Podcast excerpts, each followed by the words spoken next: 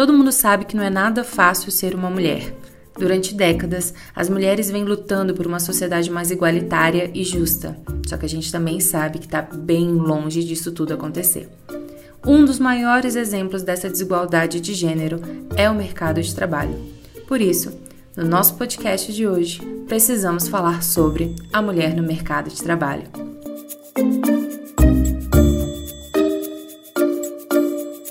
Olá, sejam muito bem-vindos ao podcast Precisamos Falar sobre. E hoje nós estamos com a convidada ilustríssima, que ela, além de ser maravilhosa, uma mulher sensacional, ela é uma das minhas melhores amigas há quase, sei lá, 20 anos. Quero que vocês recebam com muito amor e carinho ela, Marina Maia. Oiê! Nossa, que introdução incrível, obrigada. Quero essa introdução mais vezes, essa Sempre, né? apresentação né? mais vezes. Obrigada, é um prazer estar aqui. Marina Maia, como falei, é uma das minhas melhores amigas. Além disso tudo, que para mim isso já é um dos cargos maiores de todos, Marina, ela é psicóloga clínica e do trabalho, certo, Marina? E além isso. de tudo, ela é doutoranda, e aí você fala a sua especialidade, que eu acho mais chique, e eu, antes de eu cometer qualquer erro aqui também. É, eu estou fazendo doutorado no programa de Psicologia Clínica e Cultura, com ênfase em trabalho feminino. Então, é exatamente por isso que hoje Marina está aqui, porque hoje nós precisamos falar sobre a mulher no mercado de trabalho. Então, Marina, Vamos começar esse papo. Que a gente sabe que não é fácil ser mulher, a gente sempre soube disso. Isso sempre foi muito claro. Desde muito cedo a gente já aprendeu que a nossa vida não era fácil sendo mulher. E a gente percebeu que a coisa ia ficar pior ainda quando a gente entra no mercado de trabalho. E eu acho que isso acontece com todas as mulheres, independente da área que elas estão trabalhando, elas sempre vão acabar sofrendo um tanto quanto simplesmente pelo fato de serem mulheres. Mas isso não começou agora, né? A gente hoje em dia tem muitos direitos, por incrível que pareça, a gente não está numa situação muito legal, mas por incrível que pareça, a gente ainda já tem muitas coisas que a gente conseguiu conquistar. Só que lá atrás, muitas mulheres passaram por muitas dificuldades, né? Então eu queria que você começasse explicando para o pessoal que está ouvindo a gente como é que foi o começo da, da mulher entrando no mercado de trabalho. Quando a gente fala geralmente da entrada da mulher no mercado de trabalho, é importante fazer aí uma, um esclarecimento de que a gente está falando da entrada da mulher branca de classe média no mercado de trabalho, né? Essa uhum. marcação ali entre a década de 50 e a década de 70 se refere a uma reivindicação da possibilidade de trabalhar e de exercer uma atividade remunerada fora do contexto de casa para essas mulheres de classe média, em sua maioria brancas, porque as mulheres negras sempre tiveram o seu trabalho explorado, né? O trabalho do cuidado é, e da, da atividade doméstica sempre foi explorado e essas mulheres sempre tiveram que trabalhar para garantir a sua sobrevivência, a subsistência da sua família, né? Do seu núcleo familiar, dos seus filhos, enfim. É, o que que acontece?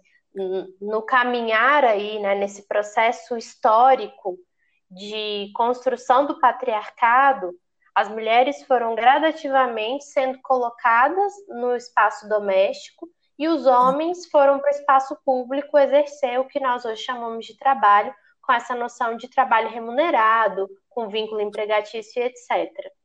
Mas as mulheres negras elas estavam ocupando esse lugar do espaço é, doméstico como escravas e depois, né, com as outras nomenclaturas que vieram aí, né, trabalhadora doméstica, é, babá, diarista e tal. Então, quando a gente olha para para esse lugar, a gente vê que a maioria das mulheres que exercem essas atividades são mulheres negras.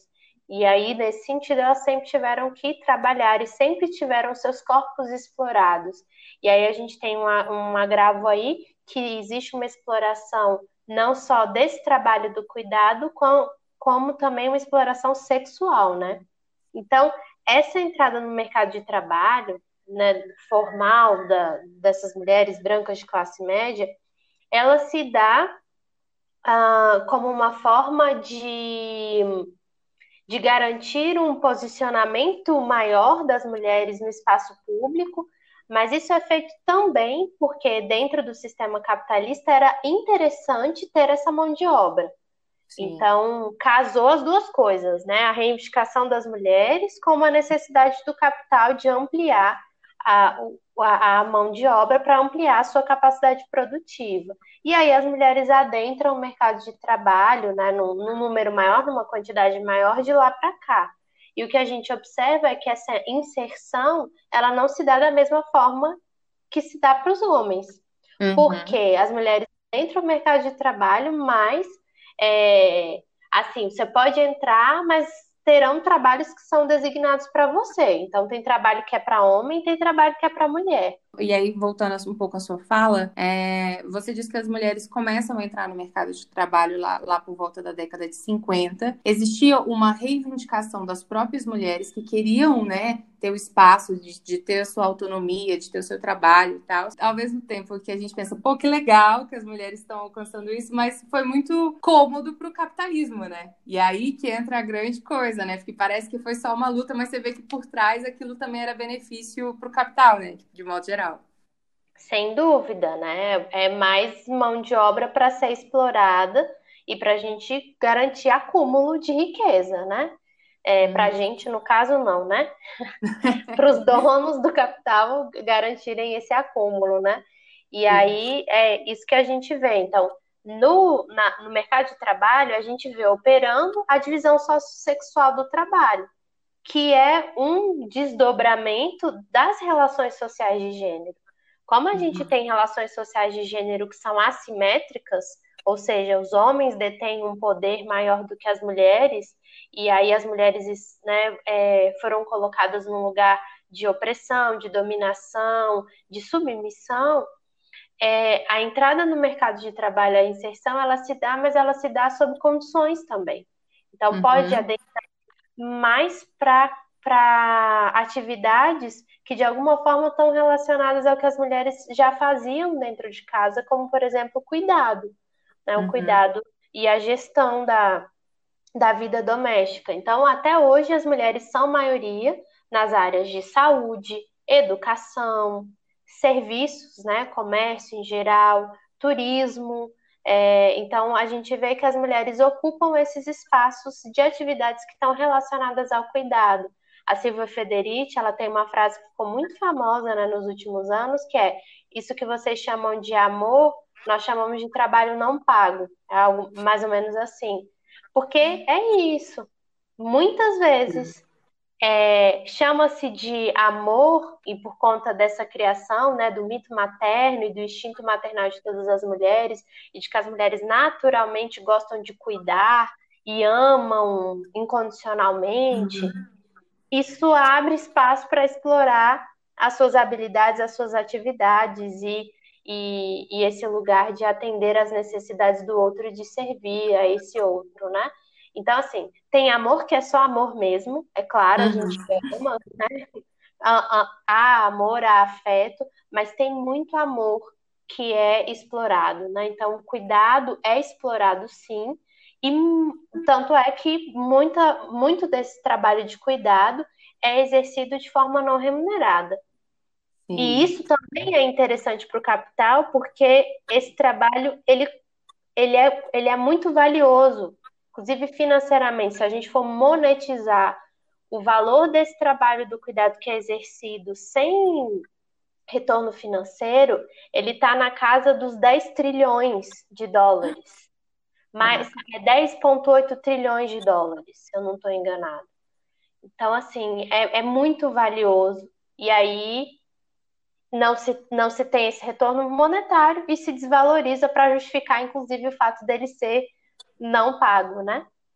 E aí, toda essa questão, então, que a gente tem de que o trabalho doméstico, durante muito tempo, né, ele sempre foi visto como um trabalho feminino, é, mesmo com as mulheres saindo, indo para o mercado de trabalho, encontrando o mundo lá fora, onde, de certa forma, elas teriam a autonomia, elas só acrescentar uma outra função para elas. Então, assim, não foi um lugar de tipo assim, ó, oh, conquistamos os nossos direitos e agora podemos trabalhar só que vou voltar para casa e vou continuar também numa jornada absurda dentro de casa, né? É, o que aconteceu para as mulheres foi um acúmulo de função, né? Para os homens, em geral, se justifica o fato deles não é, fazerem nada em casa porque eles trabalham fora e estão esgotados quando chegam. Para as mulheres é, beleza, você quis ir, agora vá, faça o que você tem para fazer nesse trabalho remunerado e volte e cuide das demandas da casa. E aí é, é o que a gente chama de jornada dupla, tripla, quádrupla, né, de, de, de atividades que se superpõem. É, a minha orientadora fala que o, a dinâmica da mulher é a dinâmica do enquanto, especialmente depois que se torna mãe. Porque enquanto você está fazendo isso, você está cuidando da outra coisa. E é esse mito de que as mulheres naturalmente são multitarefas. A gente naturalmente não é. Aprende a ser por uma questão de sobrevivência, por uma questão de necessidade. Porque é isso, né? Tem, é a lógica do enquanto. Tem que dar conta, porque senão quem vai fazer, né? E, e isso é muito significativo para as mulheres porque gera uma sobrecarga muito grande. Né? Hoje fala-se muito da carga emocional, né? da, que o trabalho de gestão, de gerir a casa também é um trabalho cansativo, a carga emocional e a carga cognitiva é muito alta para as mulheres, e isso pode gerar um, um, uma quantidade significativa de adoecimentos. Hoje já, já se fala do, da, da, das condições de saúde mental das mães nesse período de, de crise de pandemia. Uhum. Fazer toda essa gestão de trabalho, é, trabalho remunerado, trabalho de casa, filho em casa, aula online, tudo ao mesmo tempo e agora, e elas tendo, né, tendo que cuidar de tudo, sendo colocadas nesse lugar de cuidar de tudo. E com isso eu não quero dizer que não existam famílias onde tem suporte, onde tem divisão das tarefas domésticas. Essas famílias existem, esses lugares existem. É, mas a gente ainda vê que, no geral, as mulheres são sobrecarregadas com essas demandas e ainda se vê em si nesse lugar de jornada dupla, tripla e quádrupla ter filhos não é problema. É, não deveria ser, pelo menos, né? Coloca-se como problema o fato da mulher ter um filho, né? Mas uma coisa que eu vejo muito e que acontece muito é, é o lugar das pessoas fazerem assim, de muitos caras repetirem o, rolê de mas se você tivesse falado, eu tinha feito. Não, você quer que eu faça? Eu faço, pode deixar, eu vou lá e faço. Você quer que eu lave? Ah, e aí você, a mulher, ela fica com, beleza, ela pode não, de repente, não estar fazendo a atividade, mas ela tem que ter o, o processo de, tipo, beleza, vou, vou cuidar desse, dessa pessoa que divide, divide a casa comigo. A questão da carga emocional, da carga cognitiva, né? Porque aí, beleza, para a pessoa fazer, tem que pedir. Isso é uma gestão, gente, é uma gestão cognitiva. Então, a mulher internamente tem que se organizar para não só fazer, como organizar para o outro fazer. Sim. Todo o planejamento e a gestão, porque a pessoa não se coloca no lugar protagonista de fazer independente dele. O, uma queixa que é bem comum: rolo de papel higiênico acabou no banheiro. Precisa pedir para colocar? Se você viu que acabou, se você puxou o último pedaço do papel higiênico, já troca, né? Que faz com que ela seja a primeira responsável por todas as demandas que vêm da, da, da casa. Então, criança adoeceu na escola. Geralmente a escola liga primeiro para quem? Para a mãe. Depois que liga uhum. para os outros contatos, para o pai, etc. A gente está aqui falando, na maioria das vezes, de relações heterossexuais, né? Então, uhum. aí é a mãe. Quem vai faltar para levar a criança no médico, em alguma consulta? A mãe.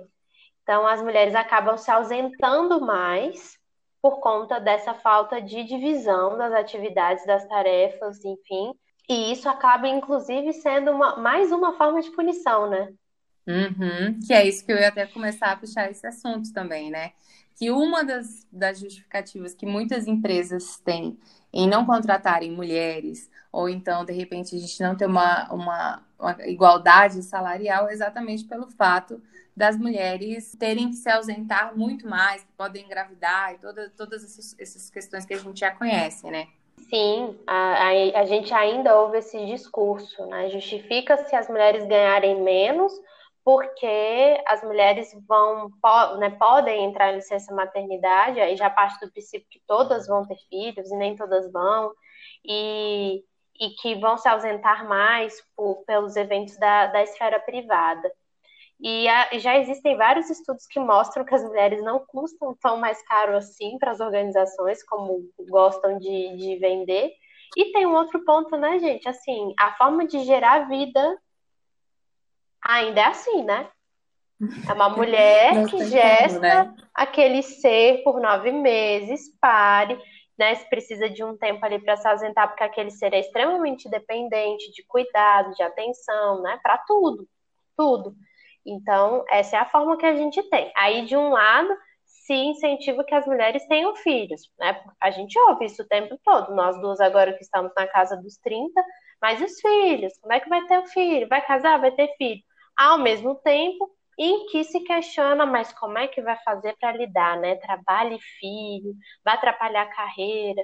Então, eu já ouvi, é, já ouvi, já li em alguns lugares a, a, seguinte, a seguinte narrativa. O mercado de trabalho, o que, é que as mulheres trabalhem como se não tivessem filhos, e, as, e a sociedade quer que as mulheres é, sejam mães como se não trabalhassem é, como se não tivessem outros trabalhos, né? Entendendo que a maternidade também é um tipo de trabalho. É. Então é uma sensação seja... completa de não lugar, de deslugar, porque você está sempre errada e é sempre insuficiente para atender todas as demandas, né? E existe, aí entra naquele lugar eterno que muitas mulheres passam da culpa, né? Você se sente culpado o tempo todo. Então, se você às vezes prioriza a sua carreira, você se sente culpado porque talvez não está dando atenção para sua vida pessoal, para sua vida familiar. Se você prioriza a vida familiar, você se sente culpado porque de repente não está investindo o suficiente na sua, na sua carreira, assim. Então, é um, é um lugar de culpa que a mulher vive eternamente, independente. É isso que você falou, não lugar. Então a gente está sempre num lugar de, gente, não sei o que, que eu faço da minha vida agora. Exato, porque a gente fica aí nesse limbo é, de tentar entender quais são os nossos desejos e ao mesmo tempo atender as demandas que vêm de fora, e, e que são muitas. Então, é, gera muito desconforto, muito mal-estar, muita angústia de fato. E essa coisa da punição pela maternidade, ela é muito séria, porque é isso, a intenção de engravidar já pode te barrar, inclusive, de entrada. Então, por isso que a inserção uhum. das mulheres, já, se inserir no mercado de trabalho já começa difícil. Porque muitos uhum. não, se, não entram no mercado de trabalho porque já desde muito novas são responsáveis por cuidar de alguém. De algum familiar uhum. mais velho, ou dos irmãos, se for a irmã mais velha. Aí ela já tem uhum. dificuldade de adentrar, de terminar os estudos e de adentrar no mercado de trabalho. E aí, uhum. quando entra, tem todas essas barreiras. Tem vários relatos de processos seletivos que perguntam para as mulheres se tem desejo de engravidar, se já tem filho, se faz uso de método contraceptivo, qual o método contraceptivo. Até isso perguntam para deixar anotado. Perguntam isso para homem, e aí, beleza, a mulher né, engravida, passa pela licença maternidade, mas muitas mulheres pedem demissão ou são demitidas nos primeiros anos de vida dos filhos pela dificuldade de conciliar. E quando a gente fala da dificuldade de conciliar, não é porque as mulheres não são capazes, é porque o contexto de trabalho não favorece essa conciliação. Ao invés da gente uhum. falar de inflexibilização da jornada, é, em organizar esse trabalho para que fique mais fácil para as mulheres, a gente tenta endurecer, né? Então, continuar trabalhando igual, sem refletir sobre as mudanças que essa mulher está passando e quais são os possíveis combinados. Também existem evidências científicas de que mulheres, depois que são mães, continuam produzindo, do mesmo tanto ou até mais. Então, assim, também é um mito achar que a mulher vai ter filho e não vai produzir mais na mesma quantidade, não vai dar conta. Se a gente cria uma outra, uma outra noção de que é necessário um suporte, é claro, para cuidar dessa criança e garantir a educação e o crescimento dela, e também entender que há, há formas, outras formas de se organizar o trabalho sem perder em produtividade, a gente começa a garantir um pouco mais de proteção para nós mulheres no mercado de trabalho. Porque, assim, o, o mundo do trabalho foi concebido por homens e para homens. Nós adentramos, uhum. mas ninguém quer mexer nas políticas, né? Para entender uh, o que é ser mulher no mercado de trabalho e, e, e quais são as, as nossas necessidades que não necessariamente os homens vão ter. Hoje em dia, a gente vê a criação dos filhos como algo cada vez mais reduzido a, ao núcleo familiar e às vezes é, tipo e cada vez mais focado como grande importante, importância, na verdade, só a mulher. E aí que, que também vem essa sobrecarga, porque se a gente tem uma rede de apoio que faz com que, to, com que a criação dessa, dessa nova vida seja realmente feita por várias mãos, não só pela, só pela mãe, a gente conseguiria ter a, a mulher muito mais independente, né? Isso é um dos efeitos da, desse processo de individualização das nossas vidas. É meio que tipo, uhum. olha, você decidiu ser mãe, então o problema é seu, né? Você que decidiu ter essa criança, agora se vira. E a gente perde essa lógica do coletivo, de, de convivência mesmo, do senso de comunidade, para que uhum. todo mundo saia ganhando no fim das contas, pelo menos no meu entendimento. E aí, come... aí mais uma vez, punição das mulheres e a sensação eterna de culpa, de não estar tá dando conta, de não estar tá fazendo o suficiente. Então, realmente é muito difícil quando a gente observa essa lógica de individualização, assim, das nossas formas de ser, estar e existir no mundo e os reflexos que isso tem para as mulheres. E antes de perguntar qual seria a melhor solução para tudo isso, é uma coisa que, que pesquisando um pouco mais sobre o assunto e que eu vi que boa parte das mulheres na nossa sociedade não estão inseridas no mercado de trabalho formal. E muitas mulheres também acabam caminhando para um para o empreendedorismo, não necessariamente porque elas querem ser empreendedoras, mas é por causa da flexibilização que tem, né? Do, do, do, do horário, da vida, de tentar conseguir administrar essa carreira delas, né? Muitas mulheres excluídas desse, do mercado formal por não darem conta de atender essas exigências e aí já começar, por exemplo, da carga horária, de passar tanto tempo fora, porque se a gente está falando de uma carga horária de oito horas de trabalho, mais duas de almoço, vai para dez. Dependendo do tempo de deslocamento, a mulher passaria, sei lá, 12, 14 horas fora de casa. Isso já inviabiliza para muitas mulheres. E aí há uma busca, então, por trabalhos de tempo parcial e as mulheres são maioria também nos trabalhos precarizados, nas situações de subemprego e de desemprego. A pandemia também agravou muito esse cenário, né? A gente está aí com uma quantidade significativa de mulheres que estão desempregadas e a gente vai demorar um tempo muito grande para reverter esse quadro, infelizmente, né? Então, é, é a, a garantir a permanência das mulheres no mercado de trabalho também é um grande desafio. E isso que você trouxe do empreendedorismo é fundamental da gente entender, porque fala-se às vezes de um empreendedorismo de uma forma muito romantizada, né? E muitas mulheres Sim. vão para o empreendedorismo por uma questão de necessidade, porque ou é isso ou é nada.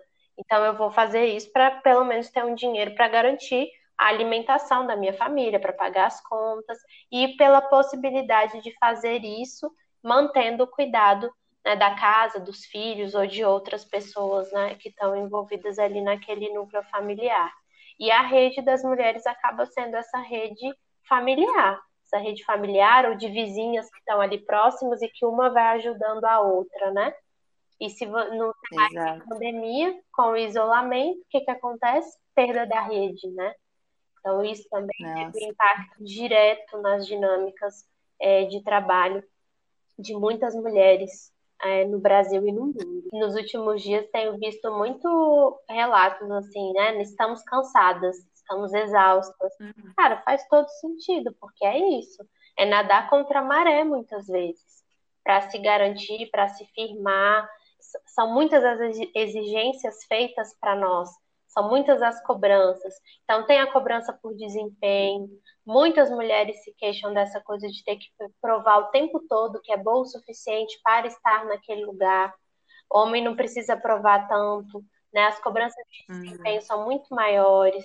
As pessoas tendem a ser mais compreensivas com os erros dos homens, né, do que da mulher. Quando a mulher erra, tá vendo? É mulher. Não devia ter contratado. Quando é homem, ah, ele errou dessa vez, vamos dar uma segunda chance. Isso acontece em geral. Existe uma pressão estética muito grande, existe uma pressão pela aparência, a forma como nós devemos nos aparentar nesses espaços públicos de trabalho.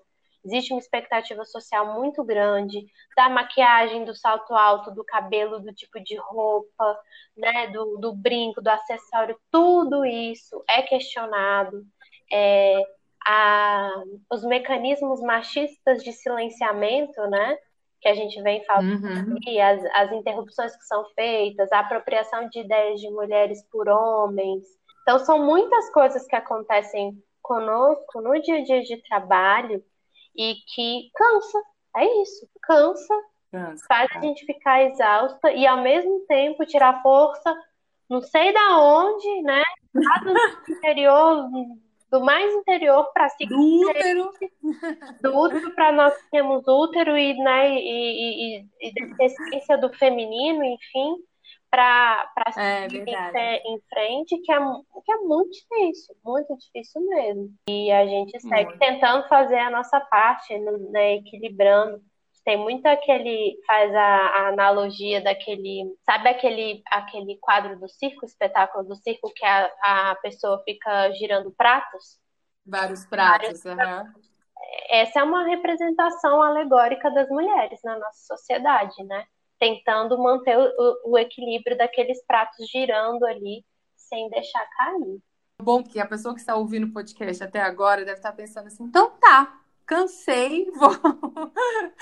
Se for mulher, então eu falo, gente, desisto, é isso. Eu, eu vim para tentar achar uma solução para o mundo, para tentar encontrar um mundo melhor, mas eu só saí daqui chorando, né?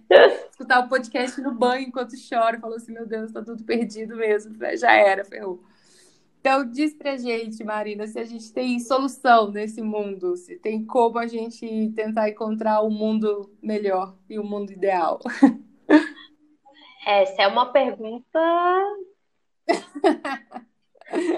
uma pergunta que eu diria assim, importante, claro, mas que não tem uma resposta pronta, né? A gente está lutando para encontrar soluções. Não é uma só, porque é um, um, a gente está falando de algo que é muito complexo e cheio de contradições. É, eu, eu penso que esses momentos que a gente tem agora de troca e conversa eles abrem espaços e possibilidades de discussão e de pensamento. A gente não está aqui fechando nada e batendo martelo, pelo contrário, a gente está abrindo, né? Abrindo espaços de fala e de provocação e de reflexão sobre o tema. E eu acho que isso já é muito, muito no sentido de que agora a gente está começando a afirmar espaços de fala para nós mulheres. Acho que isso já é muito significativo considerando aí a nossa história de, silenciamento, né, de silenciamento da história das mulheres, das experiências das mulheres. Então, abrir esses espaços é fundamental, é, criar ambientes seguros entre mulheres, a gente conseguir sair desse lugar da rivalidade feminina e entrar num lugar de cooperação, de solidariedade, de sororidade, a gente fala muito de sororidade, né? A gente uhum. consiga, de fato, criar essa rede, a, a rede de, de mulheres tem muita força, sim. Essa rede de solidariedade, de suporte, de troca, de desabafo, de tristeza, de alegria, ela é importante. E, e que a gente possa, é, aumentando, eu penso assim, aumentando essa rede, a gente ganha força e ganha mais voz para continuar lutando pelos nossos direitos. Não é uma caminhada fácil, né? Não, não, não, é, não são flores e, e também nem tenho essa visão romantizada, mas eu acredito que no coletivo é muito mais. A gente fica fortalecida para fazer isso no coletivo do que quando a gente se vê sozinha, né? É, nesses espaços. E a gente tem avançado em termos de discussões, né? De conseguir colocar nas pautas de equidade de gênero no mercado de trabalho, de pensar, por exemplo, e questionar coisas que até um tempo atrás não eram questionadas, como, por exemplo, a licença maternidade. Poxa, a gente não pode pensar uhum. isso para uma licença parentalidade, onde o casal, ou seja, homo ou hétero, pense como quer dividir aquele tempo. Então, a gente tem avançado nessas discussões e, e chamar os homens para conversa também, né? Acho que isso é importante. Chamar os homens para conversa. Porque eles também fazem parte desse processo todo, né? A gente está lutando, é óbvio, mas é importante a gente ter. É, é, o nosso lugar de fala, é muito bom você falar isso, né? Parece aqueles estereótipos. É, é o nosso lugar de fala, não fala. Mas é muito importante a gente ter eles como aliados mesmo. E aliados não só no momento que é legal para eles, né? Mas que sejam realmente aliados em todas essas lutas de verdade, né? Sim. né? É, eu vejo que esses momentos que a gente tem agora para refletir sobre isso, eles já importam muito, porque até um tempo atrás a gente nem conversava sobre essas coisas. Então ainda é incômodo, é claro, como eu falei, a gente ainda experimenta um lugar de deslugar e de não lugar muitas vezes, mas até ter consciência disso já é um primeiro passo para a gente avançar lá na frente. E elaborando né, essas experiências de sofrimento, conseguir pensar em outras estratégias. Em outras estratégias de vivenciar e experienciar esse lugar no mercado de trabalho, de aprender como a gente vai se posicionar, como questionar, é, às vezes a gente fica tão constrangida e tão coagida com a forma como chegam até nós que a gente nem consegue rebater né, aquela fala, aquele comportamento. Então, como que a gente pode aprender isso em termos de coletivo? Acho que isso é importante para encontrar uma solução, uma das soluções. E, e, assim, acho que uma outra coisa que é importante da gente questionar, como fazem uso da, do, das qualidades atribuídas ao feminino para nos, nos restringir a determinados lugares e, ao mesmo tempo, nos, nos desqualificar. Vou dar um exemplo. Então, exige-se que a gente seja feminina, vinculados aos estereótipos e aos papéis de gênero do que é feminino, ao ser delicada, cuidadora, amorosa, paciente, uhum. tudo isso. Tanto é que num, numa reunião de trabalho, se tem uma mulher 98% das vezes ela vai ser responsável pelo cafezinho, ou por pedir, ou por servir as pessoas. Isso também é dado, é evidência. É, mas ao mesmo tempo, por que, que se espera isso dela? Porque a mulher é a cuidadora, né? É a cuidadora, é a que está uhum. prestando atenção na necessidade do outro. Ao mesmo tempo, isso pode ser usado contra a mulher no sentido, ah, você é muito boazinha, muito fofinha para assumir um cargo de gestão. Você não vai dar conta a submergência tem que ter pulso firme, né? aí se associa às características que são tradicionalmente atribuídas ao masculino. E então, assim, prestar atenção nessas falas, nessas práticas discursivas e começar a questionar também é fundamental para a gente avançar no sentido de entender quem nós somos e quem podemos ser e que essa lógica do masculino e feminino ela pode ser muito mais fluida, né, e permeável do que estanque e oposta, né? Mas olha, Mar, eu, eu vejo assim que no final das contas a gente está num caminho, numa caminhada, depois da nossa conversa, né? A gente está numa caminhada que não é uma caminhada nada fácil, infelizmente. É, mas assim como as mulheres lá de trás, elas batalharam bastante para hoje a gente conseguir, pelo menos já está tendo essa conversa e está tendo voz para tudo isso. A gente também está fazendo esse trabalho para as mulheres que vão vir aí na frente também, para terem mais espaço, para para serem ouvidas, para serem valorizadas. E para terem maior é possibilidade é isso, de né? escolha, né? né?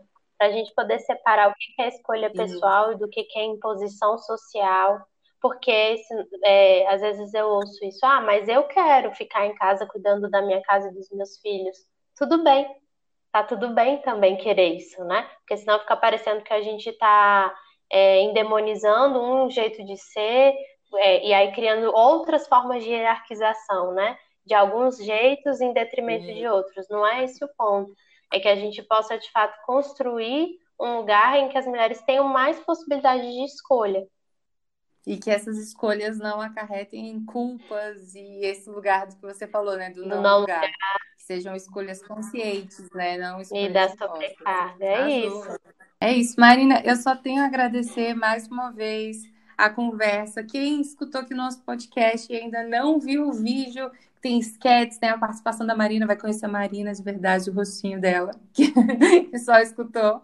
É, vai lá no meu canal do YouTube, é, Esté Marques, também me segue nas redes sociais, Esté Marques, E aí eu queria que você deixasse suas, suas redes sociais, onde as pessoas podem encontrar seus trabalhos e tudo mais. E se você quiser deixar um recado aí para animar nós mulheres para esse futuro, fique à vontade, Maria. É, muito obrigada mais uma vez pela oportunidade de estar aqui com você. Adorei. Espero que a gente tenha outros momentos, outros encontros por meio dessa plataforma. É, eu, vocês podem me encontrar no Instagram, arroba psi.marinamaia, é tudo com i, psi de psicóloga, né, de psicologia. É, e uma mensagem para finalizar, ah, gente, assim, é muito potente a gente ter a possibilidade de compartilhar as histórias e as experiências das mulheres, revisitar as nossas ancestrais, né, as histórias que foram apagadas ou invisibilizadas, isso é de uma potência muito grande, isso nos fortalece. Então, que a gente tenha cada vez mais espaços para contar essas histórias, para contar novas histórias e para construir aí um, um mundo diferente para todos nós. É, acho que eu, eu, sou, eu me considero uma otimista com pés no chão, então, assim, olhando para a realidade, mas pensando sim que a gente pode sonhar com um futuro melhor, por que não, né? Com certeza. E vamos assim, então, sonhando com um futuro melhor e conversando sobre cada vez mais sobre esses assuntos. Então, acompanhem sempre o podcast Precisamos Falar Sobre. Muito obrigada, Marina, e um beijo grande para todos vocês que nos escutam.